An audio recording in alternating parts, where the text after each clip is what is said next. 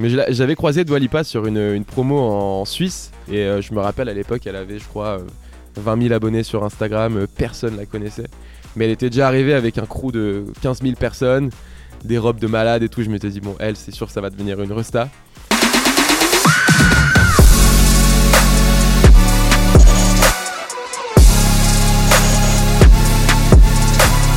Bienvenue dans ce nouveau format de la DJ Story, votre émission qui retrace la carrière des meilleurs DJ. Aujourd'hui, je reçois Kungs.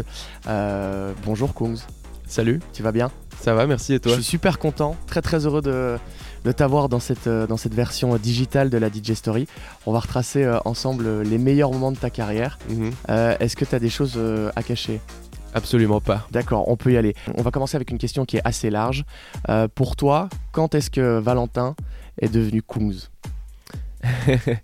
Euh, bah, je pense que euh, Valentin n'est jamais devenu vraiment Kungs. Euh, je pense que Kungs et Valentin sont deux choses différentes. D'accord.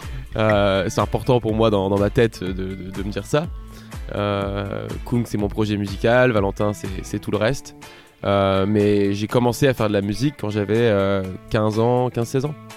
Quelle est la place euh, de tes parents? Je pense qu'ils t'ont soutenu. Est-ce que tu penses que ça a été un vrai facteur déterminant pour euh, la suite et le début de ta carrière quand, quand tu as envie de faire ça et quand tu démarres la musique en 2016 Ah bah évidemment que le soutien de mes parents a vachement aidé à tout ça. Euh, quand j'ai commencé la musique, j'ai passé mon bac, puis après j'ai commencé des études que j'ai arrêtées au bout de 4 mois parce que je me suis fait virer. Et, à l'époque, ils m'ont dit écoute, fais ta musique, fais ce qui te plaît, ce qui fait ce qui te rend heureux, et euh, on voit dans 2-3 ans comment ça évolue. Si ça prend, c'est génial, et si ça prend pas, bah tu feras autre chose. Et, euh, c'est vrai que d'avoir ce soutien-là, ça m'a permis d'être euh, d'être euh, libre, euh, de faire ce que je voulais et de pas et de pouvoir euh, pouvoir kiffer quoi. Donc euh, évidemment mes parents m'ont vachement aidé là-dedans. D'ailleurs, si. euh, enfin, je crois que les premiers remixes que tu postes, tu les postes sur le SoundCloud de ta maman. Ouais, alors il y avait un il y avait un, un, un remix que j'avais pas du tout assumé qui était un remix d'une sonnerie iPhone et, euh, et je l'avais posté sur le, le SoundCloud de ma mère et ça avait cartonné. Il y a un petit malin qui a récupéré ça et qui l'a mis sur YouTube sous son nom et qui se fait des millions de vues euh, grâce à moi. En tout cas, le succès, tu vas le connaître euh, après avec This Girl. Le monde entier te, te découvre. Euh, tu deviens euh, numéro 1. Est-ce que tu te rappelles ce que tu faisais quand on t'annonce This Girl est numéro 1 en France? Euh, non, je me rappelle pas ce que je faisais euh, à ce moment-là, mais je me rappelle de la première fois que je l'ai entendu à la radio. Ah, je veux bien savoir du coup, c'était quoi ta, ta réaction à ce moment-là? Bah, j'étais, j'étais comme un ouf, mais en fait, j'ai, senti le truc monter parce que j'habitais à, à Aix et, c'est une toute petite ville et, euh, et j'entendais ma musique qui commençait à passer de partout. Mm. Je me mettais à la fenêtre, j'entendais quelqu'un qui passait en voiture avec This Girl. Euh, je passais devant un bar, il y avait This Girl. Je passais devant un resto, il y avait This Girl. Puis je rentrais dans une voiture, la radio This Girl. Et là, je me suis dit, ok, bon, le truc est en train quand même de. Un raz-de-marée. euh, un raz de marée. Et, euh, et après, ça s'est propagé partout en France, puis dans le monde.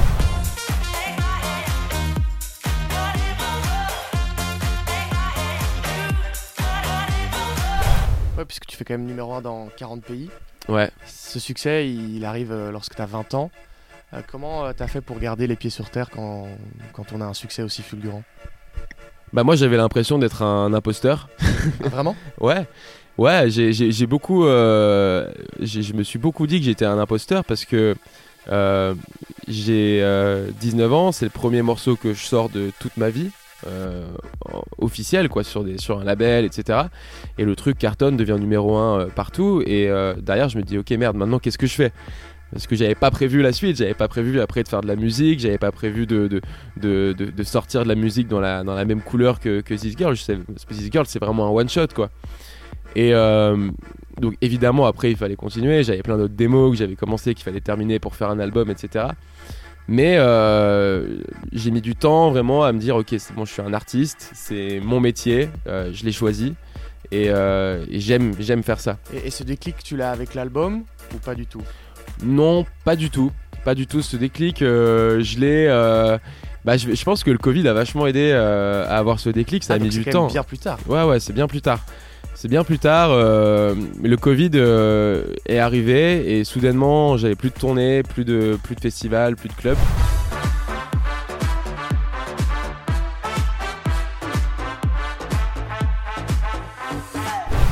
Et, euh, c'est là que je me suis rendu compte que vraiment c'est quelque chose que j'adorais et c'est la chose qui me rend la plus heureux au monde. Et, et, une fois que j'avais plus ça, une fois que j'étais privé de ça, je me suis, je me suis vraiment rendu compte que c'était un choix et que je faisais, je faisais ça par choix et que c'était une chance énorme de faire ça. On va y revenir un tout petit peu plus tard au confinement puisque ça, ça a quand même pas mal changé des, choses dans, ton, dans tes plans euh, musicaux. Euh, on va revenir à ce premier album du coup en 2017. Mhm. Euh, tu reçois, tu reçois une victoire de, la musique dans la catégorie album de l'année électro. tu reçois cet album des, des mains de Bruno Guillon. Qu'est-ce que tu gardes comme souvenir de cette cérémonie? Ouais, une belle déglingue derrière. Non, c'était une super cérémonie. Euh, c'était une, très belle soirée. Je suis hyper, hyper content d'avoir gagné ce, que tu gagnes quand même face à, Justice Ouais, je gagne face à Justice et, euh, Jean-Michel Jarre. Ouais, qui sont quand même. Qui sont des, des, papes de la musique électro en, France. Donc, euh, ouais, j'étais, j'étais hyper content de gagner ce prix. Je suis, j'avoue que je suis pas très pris. Je m'en, je m'en, fiche, je m'en fous un peu en fait, mais mais euh, c'était quand même une, très belle reconnaissance de la part du, public et des gens qui écoutent ma musique. Euh, mes fans, les gens qui me soutiennent euh, depuis le début ou, ou, qui me soutiennent tout court, donc tout ça c'est grâce à vous et merci. La reconnaissance, tu vas l'avoir avec une grosse tournée grâce à, This Girl. Mhm. J'ai lu que tu, n'étais pas stressé lorsque tu jouais à l'étranger, mais tu l'étais beaucoup plus en France. Mais ça dépend. Des fois, je suis très stressé à l'étranger aussi. Je sais pas pourquoi. C'est parce que du coup, j'ai quand même une question. Quand tu fais Coachella, t'es quand même un petit peu stressé, rassure-moi. Ah oui, Coachella, oui, j'étais, j'étais très, très, très, très stressé, ouais, ouais, ouais. Ça s'est bien passé? Très bien. Mais ça finit toujours par bien se passer. C'est ça le, truc, c'est que chaque fois, je me mets des, des coups de stress, des, des, coups de pression pour rien, quoi. Après, ça finit toujours par bien se passer. Mais après, ce serait un peu de la, de la folie, je pense, d'arriver sur scène sans avoir un peu peur, parce qu'on affronte quand même des foules euh, assez euh, importantes. Et euh, en France, je sais pas pourquoi, mais vu que c'est chez moi et, c'est là que j'ai grandi, j'ai envie, de, envie de vraiment bien faire et, euh, et du coup, je me mets une, plus grosse pression. Ouais. Euh, est-ce que la pression, tu l'as eu lorsque tu as, fait la tournée européenne de David Guetta? Ouais, à fond. Bah, surtout la première date que j'ai fait avec David Guetta, c'était à Bercy. Il y avait 17 000 personnes. ouais, 17 000 personnes. J'avais jamais mixé devant plus de, de 100 personnes. Et euh, on me dit, bon, bah, est-ce que ça te chauffe de faire la première partie de Guetta? J'ai dit, bon, évidemment. C'était 30 euh, minutes de, set. Mais euh, ouais, je crois que c'est la, franchement, c'est la fois où j'ai eu le plus peur de ma vie. Ah ouais? Ah ouais, ouais, ouais. Mais t'en gardes quand même un bon souvenir. Mais j'en garde un super souvenir. Et d'ailleurs, j'avais eu plein de retours le lendemain. Mais à ce moment-là, j'avais pas encore sorti de musique. Hein. J'étais vraiment. j'avais sorti quelques remix sur SoundCloud, mais les gens me connaissaient pas du tout, du tout. Donc j'avais vraiment tout à, à prouver. Et j'avais fait un petit set de 30 minutes. Et euh, les gens avaient été euh, hyper sympas, ils m'avaient envoyé plein de messages de, de, bravo et tout le lendemain, c'était cool. En parlant d'un autre euh, DJ français, tu vas aussi collaborer avec Martin Solveig. Quelle est la, place actuellement et même au moment où vous commencez à travailler ensemble ben, dans, tes choix, dans tes choix de carrière musicaux? Quelle est la place de Martin Solveig actuellement? Bah, Martin, c'est quelqu'un qui, qui m'inspire énormément. c'est quelqu'un que je croise euh, très souvent euh, à Paris. On partage euh, une même équipe de, management, de gens géniaux qui, travaillent très très bien. Et, donc Martin, c'est quelqu'un déjà que j'écoute depuis très longtemps, qui m'a énormément inspiré. Je pense beaucoup inconsciemment parce que j'ai tellement écouté sa musique que maintenant quand je commence une prod, bah il y a des similitudes avec Martin on s'entend très bien aussi euh, humainement. Et donc évidemment quand on, quand on fait de la musique ensemble c'est c'est génial. Et, euh, c'est on, a envie d'exprimer la même chose quoi.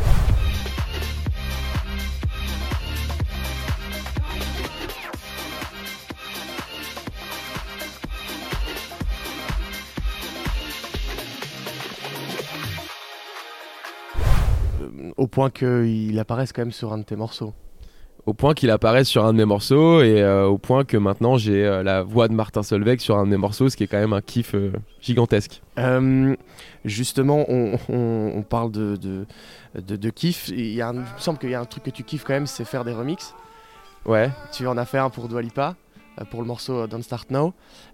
comment ça se passe? Est-ce qu'elle t'envoie un texto si tu veux bien faire mon remix Ou c'est la, la maison de disques? Comment ça, comment ça s'est passé? C'est son manager qui m'a envoyé un message sur Insta et qui m'a dit salut mec, on kiffe ta musique, est-ce que tu voudrais faire un remix de Dwalipa Et est-ce que tu as eu, je sais pas, au moins un contact avec Dwa ou pas du tout? Non, pas du tout, pas du tout. Mais j'avais croisé Dwalipa sur une, une promo en Suisse au tout tout début quand je venais de sortir This Girl et je me rappelle à l'époque elle avait je crois 20 000 abonnés sur Instagram, euh, personne la connaissait. Mais elle était déjà arrivée avec un crew de 15 000 personnes, des robes de malade et tout. Je m'étais dit, bon, elle, c'est sûr, ça va devenir une resta. Mais euh, son morceau, du coup, dans Start Now, je l'avais écouté avant qu'il sorte. Il m'avait envoyé un lien. Et, euh, je me rappelle, j'avais pas trop kiffé au début. Ah ouais? Ouais, mais j'ai souvent ça avec des, gros tubes. Au début, j'écoute, je me dis, ah putain, c'est pas ouf et tout. Puis à force de le réécouter, tu te dis, ah ouais, c'est génial. Euh, on, continue, euh, puisque en 2020, euh, il y a quand même quelque chose qui se passe un peu pour tout le monde, c'est ce confinement. À ce moment-là, tu décides de sortir Dopamine.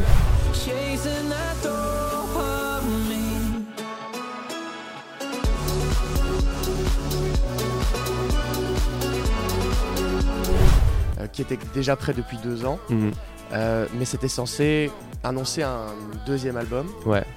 Euh, est-ce qu'on aura un, jour la chance de pouvoir quand même écouter les morceaux que tu as produits pour cet album? Je sais pas, euh, peut-être, peut-être. Ça va. Là, c'est vraiment à des années-lumière de ce que j'ai envie de faire euh, maintenant, avec Club Azur et avec cet album que je prépare et qui sort en janvier, qui est hyper, hyper solaire, hyper dansant. là, ce sur quoi j'étais parti, c'est vraiment, j'avais pris des cours de chant, des cours de piano et tout. Je voulais vraiment partir ailleurs. Euh, et, voilà, le Covid est arrivé, et puis je me suis dit que les gens avaient besoin de, positivité, ils avaient besoin de danser, ils avaient besoin de, s'éclater. Euh, et, en fait, je pense que les gens me retrouvent beaucoup plus là-dedans, et moi je me sens beaucoup plus à l'aise là-dedans. Et, euh, voilà, il faut pas oublier que les gens m'ont connu avec un morceau hyper festif, hyper positif, et donc, euh, c'est comme ça, naturellement, je pense que je communique euh, avec mon public. justement, ce morceau de dopamine qui est, plus, qui est sorti pendant le, confinement, et puis ce morceau Never Going Home qui arrive à la sortie du confinement, c'est un peu la bande originale, je trouve, de, cette période un peu spéciale qu'on a, qu'on a vécue. Euh, Never Going Home, on peut le dire, ça a été le tube de, de cet été.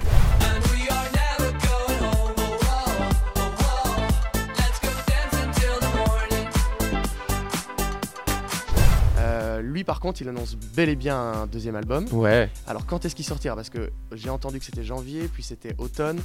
Alors, quand est-ce que ce sera un peu plus. Alors, euh, moi, c'est mon grand truc, hein, décaler les dates. Euh, je, suis, vraiment la personne la moins ponctuelle de la planète.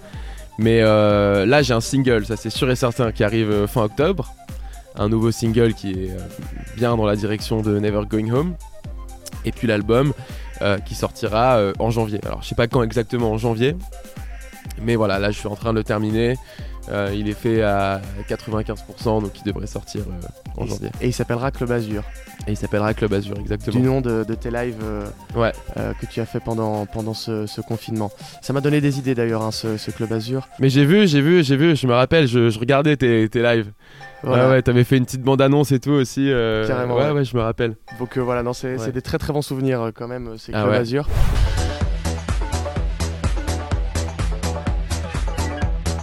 Les a même déclinés en version live. Mhm. Euh, le but, c'est d'en faire un label, il me semble.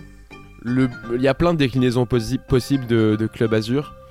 Euh, au début, ouais, tout ça est parti d'un délire euh, sur Instagram avec mon pote Victor.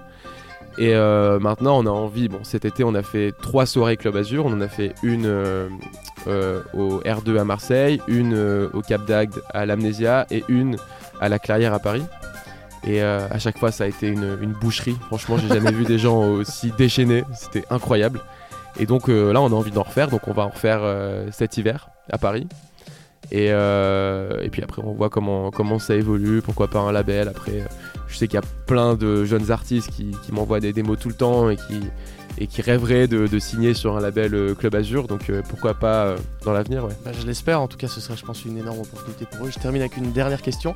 Euh, tu as sorti aussi un morceau Regarde-moi, où là c'est toi qui chantes, c'est en français. Est-ce que du coup sur ce, sur ce deuxième album Club Azur, il y aura d'autres morceaux en français?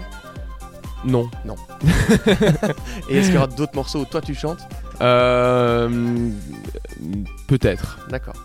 On verra. On termine là-dessus. Merci beaucoup en tout cas pour nous avoir répondu à mes questions. Merci à toi. Fun. Fun Radio. Enjoy the music.